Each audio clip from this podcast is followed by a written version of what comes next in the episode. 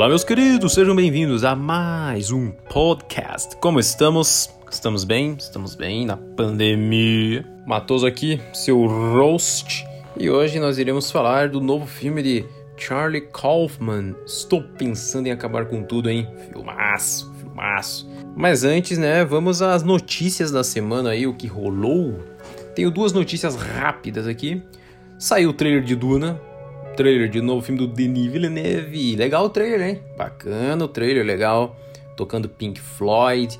Gostei que eles deram uma homenageada aí pro Alejandro Rodorovsky, que ele queria fazer o Duna nos anos 70, 80 e não deu certo, e ele queria usar a trilha sonora do Pink Floyd, ele queria usar o Orson Welles na, na parte de atuação, não conseguiu. E é muito interessante, se você quiser saber mais dessa história, tem um documentário chamado Rodorovsky's Dune, que fala toda a história do Duna. E outra notícia é que começou o Festival de Veneza. Isso mesmo, presidido pela Kate Blanchett. Está rolando com distanciamento social, obviamente, não é igual o Cannes que foi cancelado esse ano e outros festivais que os caras colocaram para ano que vem, mas é muito interessante. Já estou aqui inscrito no canal do YouTube. Aliás, se você quer ver, o YouTube está te disponibilizando lives todos os dias, entrevistas, e é muito interessante, cara. Pegar a lista, o line-up, o line-up dos filmes, né? Gostou do termo line-up? Aí você pode ver o que está passando por lá. E não se esqueça de nos seguir. Eu criei um link aí para você encontrar todos os endereços necessários para você me encontrar por aí. É o Linktree, está embaixo aí para você encontrar. Você encontra facilmente o nosso Instagram, o nosso Facebook, a nossa página em todos os lugares, o Letterbox aí embaixo no Linktree. Então vamos para os filmes assistidos durante essa semana. Eu assisti o Indiana Jones e o Templo da Perdição, que é o segundo filme. Eu já falei do primeiro que eu adorei. Esse é o segundo e eu não gostei tanto desse quanto do primeiro. Não quer dizer que seja ruim, mas também não quer dizer que seja tão bom. Ele não chega aos pés do primeiro, na minha opinião. Mas assim, ainda é divertido, tá? Acho que Indiana Jones eu acho que é aquela saga mais infantiloide para você ver e não ter com que se preocupar muito. Mas eu quero muito ver o próximo filme, porque eu ouvi dizer que tem o Sean Connery e estou animado para ver. Aí no domingo eu assisti o Star Trek 2, A Ira de Khan. Eu gosto muito de Star Trek, tá? Eu gosto de Star Wars e Star Trek. E eu gostei muito desse filme do Star Trek, A Ilha de Khan, né? Que é muito interessante. Eu gosto muito do The Orville, a série do Seth MacFarlane, né? Que ele criou Family Guy. Ele tem essa série aí, The Orville, que é, é tipo o Star Trek mais zoado e engraçado. Só que é muito bom, cara. Muitas pessoas falam, na verdade, que o The Orville é muito melhor do que as séries Star Trek do momento, né? Que é o Star Trek Discovery e o Star Trek Picard né? E eu gostei muito do filme, tá? Eu agora vou querer ver todos os Star Treks. Eu só tinha visto o primeiro há tipo oito anos atrás. E agora eu vou ver o novo. No domingo, também de noite, assisti um filme longo para um cacete. Assisti o Raven's Gate, que é o Portal do Paraíso do Michael Cimino. Michael Cimino!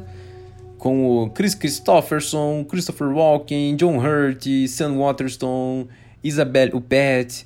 Brad Dourif, é, Jeff Bridges, tem participação do Willem Dafoe, tem participação do Mickey Rourke é, e a obra-prima. Obra-prima, tem gente que não gosta desse filme, ele é muito mal recebido pela crítica, ninguém assistiu o filme e é incrível como ele deu errado em todos os sentidos, estragou a vida de atores, estragou a vida do diretor, acabou com tudo. O diretor de fotografia, que é o Vilmos Zsigmond, entrou em depressão. Ele tem quatro horas de duração. Eu vi de noite no domingo, assim, não cansei nem um pouco. A trilha sonora do David Mansfield é maravilhosa e já peguei para ver o Franco Atirador do Timino também com o De Niro. Quero muito ver esse, gostei demais. Eu assisti também o filme Ministry of Fear, que no Brasil ficou como o péssimo título de Quando Descerem as Trevas, do Fritz Lang, com Ray Milland e a Marjorie Reynolds. É, nunca tinha visto um filme do Fritz Lang, é meio curioso eu não ter começado a assistir pelo pelos Espiões, ou M, né, ou Fúria, ou Metrópolis, Mas eu achei muito interessante começar pelo Ministry of Fear, que não é um dos filmes mais famosos dele, só que eu achei um filme extremamente interessante, cara. Eu adoro filme no ar, eu adoro Humphrey Bogart, eu assisti aquele The Big Sleep, né, que é do Humphrey Bogart e da Lauren Bacall, né, e é muito interessante. Eu adorei esse ator, Ray Milland. Achei muito interessante o filme, hein? se vocês quiserem assistir, assistam. E ontem, antes de gravar o podcast, eu assisti o Cópia Fiel, o filme Certified Copy, do Abbas Kiarostami, com a Juliette Binoche e o William Schimmel. Schimmel, Schimmel, não sei pronunciar o nome dele. É, eu gosto muito do Kiarostami, tá? Eu gosto muito dele, eu só vi dois filmes dele, né? Que é esse, o Like Someone in Love, que ele gravou no Japão. E esse filme ele gravou na Itália e o filme fala italiano, ele, a Juliette Binoche fala francês, ela fala inglês, ela fala três línguas, ela fala perfeitamente. É impressionante. Eu amo a Juliette Binoche, eu acho que ela é uma das melhores atrizes francesas atuando atualmente. Adorei o William Shyamall. Infelizmente, né, ele não tem tantos papéis na vida dele. Ele fez o Amor do Haneke, que eu acho uma obra-prima. Um dia eu vou falar do Haneke aqui. E eu indico muito filme para vocês. É isso aí.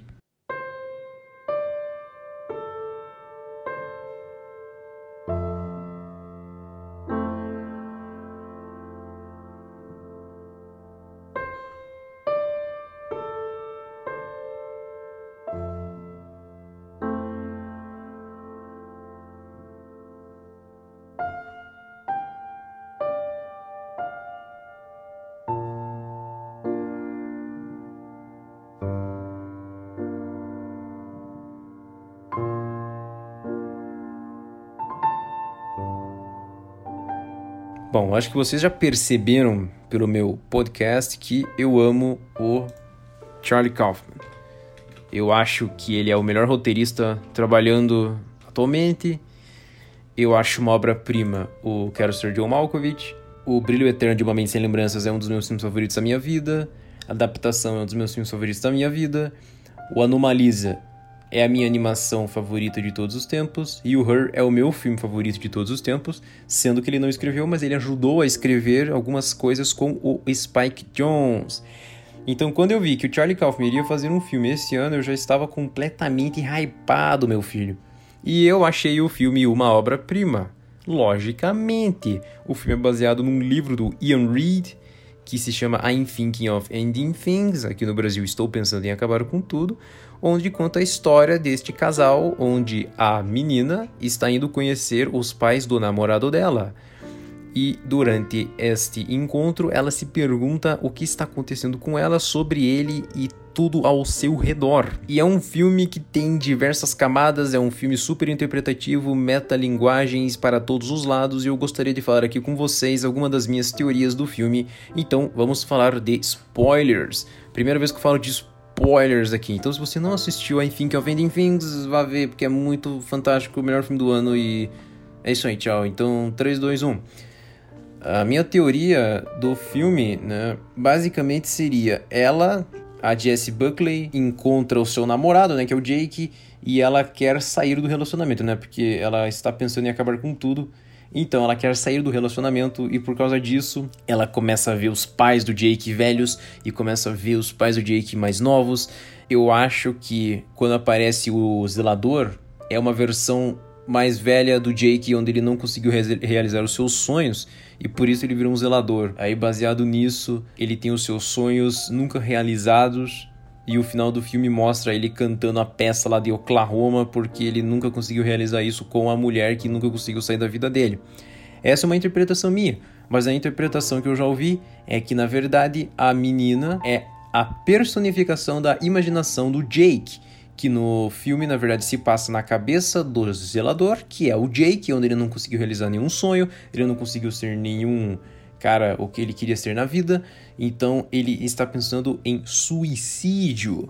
Com isso, ele está pensando nesta menina que ele conheceu, ele nunca teve a coragem de chegar para falar com ela e ele está pensando como seria a conversa e a vida dele com ela. E é isso que você percebe quando eles dançam aquela cena do balé que eles trocam de corpo. E o próprio Charlie Kaufman não explicou, logicamente, qual é a teoria do filme, porque se ele explica o que significa, vai quebrar completamente o encanto do filme.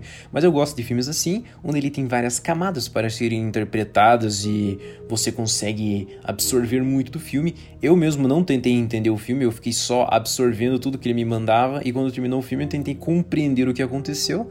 Só que essa foi uma das minhas teorias. Eu já vi teorias também de que, na verdade, o cara ele tinha, um, ele tinha problema de, de memórias e com isso ele ficava criando essas ideias na cabeça dele. E eu achei o filme espetacular. É, o elenco maravilhoso, né? O Jesse Plemons, a Jesse Buckley, a Tony Collette, David Tullis. Já falei pra vocês que eu amo David Tullis do Anomalisa.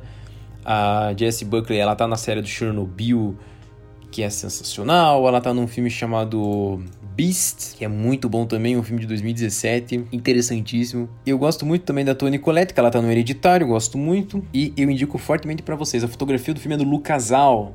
O Lucasal é o mesmo cara que fez a fotografia do Ida e do Cold War, do Pavel Pavlikovsky, que eu já falei aqui, do Ida. Então, se você quiser ouvir, ouça o Ida. Isso foi o que eu entendi, tá? Então, sei lá, eu gostaria de ver outras opiniões e outras teorias e é isso aí, vamos conversando aí e nós podemos ter várias ideias sobre este filmaço do Charlie. Muito bom, se você gostou desse episódio, não esqueça de entrar no nosso link e nos seguir nas redes sociais. Por favor, ouça os outros episódios. Escute aí os nossos amigos que estou seguindo no Instagram e é isso aí, galera. Muito obrigado. Aquele abraço no fundo do coração, aquele beijo. Valeu, falou.